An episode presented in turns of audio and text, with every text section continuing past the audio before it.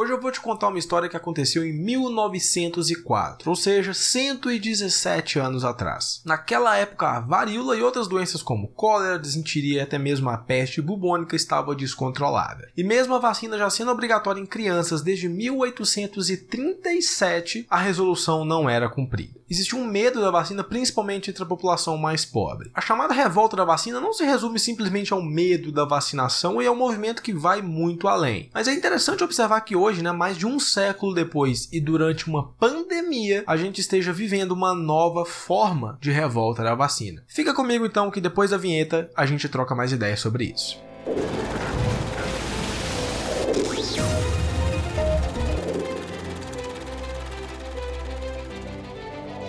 Oi, meu nome é Felipe Drummond e você está no História com Drummond. E agora a gente vai voltar para o ano de 1902, quando Rodrigues Alves assume a presidência. Naquela época, as ruas do Rio de Janeiro, na né, então capital do Brasil, eram um nojo e toneladas e mais toneladas de lixo estavam acumuladas. Nesse contexto de saneamento de higiene, a varíola se espalhava de forma desenfreada. Mosquitos e ratos, né, que transmitiam essas e outras doenças, viviam livremente e, como consequência, matavam milhares de pessoas todos os anos. Para conter esse problema, problema, o presidente decidiu reurbanizar e sanear a cidade, nomeando o engenheiro Pereira Passos para prefeito e o médico Oswaldo Cruz para o diretor de saúde pública. Só que essas obras acabaram sacrificando as partes mais pobres da população que viviam nos cortiços ali no centro da cidade. Essas pessoas então ficaram desabrigadas e foram obrigadas a se mudar principalmente para os extremos da cidade, para os morros, formando assim as primeiras favelas. E como consequência disso também os aluguéis ficaram ainda mais caros, o que deixou a população ainda mais insatisfeita. Como forma de combater os mosquitos e ratos né, que transmitiam a doença, uma das primeiras campanhas divulgadas pelo governo era acabar com a doença né, diretamente no foco, digamos assim, acabando com o lixo e, consequentemente, com esses bichos. E uma das primeiras medidas foi anunciar que eles pagariam quem levasse para as autoridades né,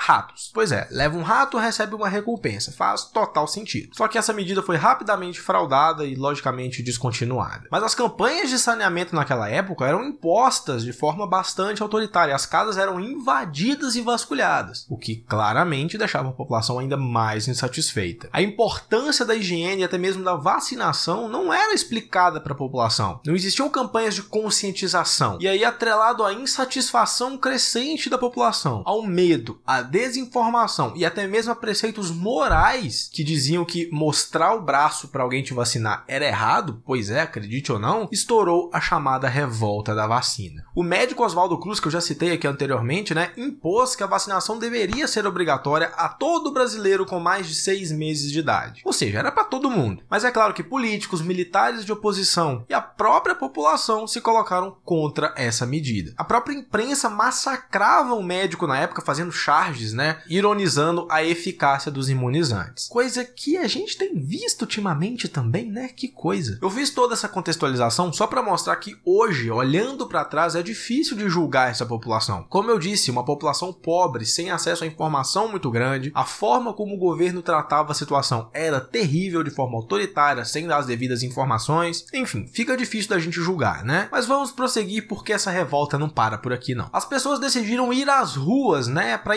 enfrentar esses funcionários públicos, da saúde pública. Só que esse pessoal era protegido pela polícia e aí eles invadiam as casas e vacinavam as pessoas à força. Então não era só uma vacinação obrigatória, ela era compulsória. E aí os problemas se acumulavam ainda mais e ficou difícil segurar essa revolta popular. O centro do Rio de Janeiro virou um verdadeiro campo de guerra com bondes derrubados, prédios depredados e muita, muita confusão, que serviu de pretexto, né, para ações de forças contrárias ao governo de Rodrigues Alves, que queriam derrubar o presidente. Rodrigues Alves esse foi vítima da gripe espanhola alguns anos mais tarde. Que doideira, né? E durante todo esse levante chegou a ser criada a Liga contra a Vacinação Obrigatória. Olha a loucura. Loucura analisando os dias de hoje, né? Como eu disse, olhando para trás é difícil de julgar. Claro, julgar a população, né? Tinham oportunistas aí no meio também. Estudantes também aderiram ao movimento e foram para os protestos, né? Mas foram reprimidos pela polícia. Trocas de tiro aconteceram, cada vez mais pessoas estavam indo protestar e um verdadeiro caos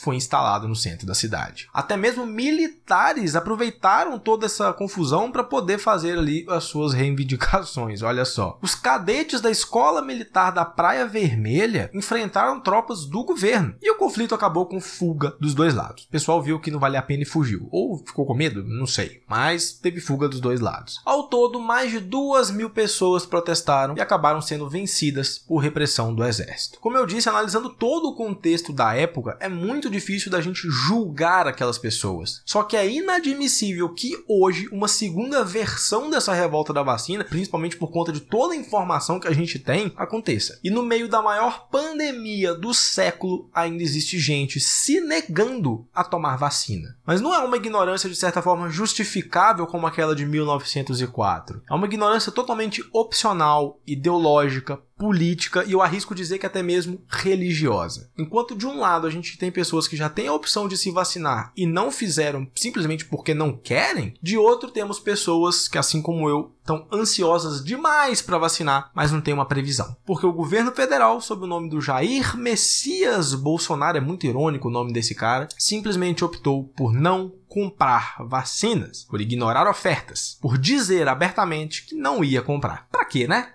Brasil nunca foi referência de vacinação nem nada. Por que, que seria agora? Né, seu filho da. Nada justifica não comprar vacina nesse momento nada. Enfim, parte do que eu penso sobre isso tudo eu já falei nesse outro vídeo aqui e eu não quero me repetir. Eu decidi trazer esse conteúdo só para dizer, para mostrar, né, que como às vezes a história acaba se repetindo. Por mais que eu discorde daquela teoria que diz que a história é cíclica, né, eu não acho que isso seja 100% verdade. Em alguns momentos algumas coisas parecem se repetir de forma assustadora. E mesmo com 117 anos separando a revolta da vacina dos dias atuais, ainda tem gente que parece viver no século passado. E eu só espero que quando chegar a sua vez de se vacinar, você não dê ouvido aos negacionistas e faça. E faça feliz. Faça isso agradecendo a qualquer outro governante que tenha se mobilizado para comprar vacina, que tenha pressionado o governo para comprar vacina, porque a gente sabe que se dependesse do governo federal, tava todo mundo fudido mesmo e é isso. E também agradecendo muito por a gente viver num país que tem o SUS. Bom, meu nome é Felipe Drummond e essa foi a história de hoje aqui no História com Drummond. Espero que você tenha gostado. Por favor, se inscreva aqui no canal e mande esse vídeo para um amigo. Então a gente se vê numa próxima. Valeu